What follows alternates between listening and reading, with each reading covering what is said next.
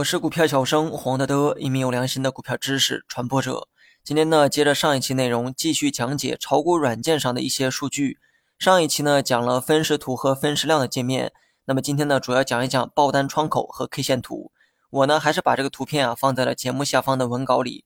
图片中数字三的区域就是爆单界面。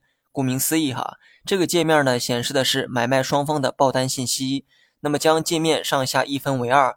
上半部分属于卖方报单，下半部分属于买方报单。买卖双方呢，根据自己的这个判断，报出预想的价格，并点击买入或者是卖出。点击确认之后，你的这个报价单呢，就会出现在这个列表里面。在图片中呢，你能看到买一、买二、卖一、卖二等信息。这些信息啊，正代表着买卖报单的排队顺序。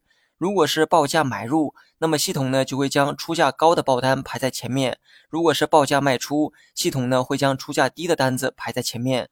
那么咱们呢就以图片中的买一为例哈，买一后面的数字二十五点二三正是报价买入的价格，最后面的数字四百零三为报价买入的数量，也就是四百零三手。换言之，有一部分人呢愿意用二十五点二三元的价格买入该股，他们想买的这个数量共计为四百零三手。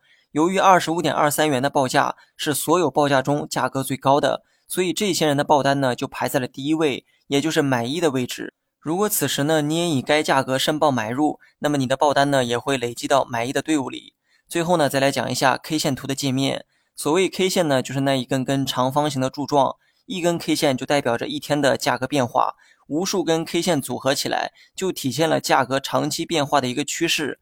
其实呢，如果只想反映价格变化的规律，只需要简单的用线条绘制就可以。但股市里呢，都在用 K 线来绘制，那是因为 K 线不仅可以表达股价长期以来的变动趋势，它也可以表达出每一天股价的变化。如果只是用线条记录股价每天的涨跌，那么当天股价的走势就只能去看当天的分时图。而有了 K 线以后，你只需要看一根 K 线，就能大致的了解股价全天的走势。至于为何 K 线会有这种优势，我呢会在今后的教学中慢慢的讲解。好了，本期节目就到这里，详细内容你也可以在节目下方查看文字稿件。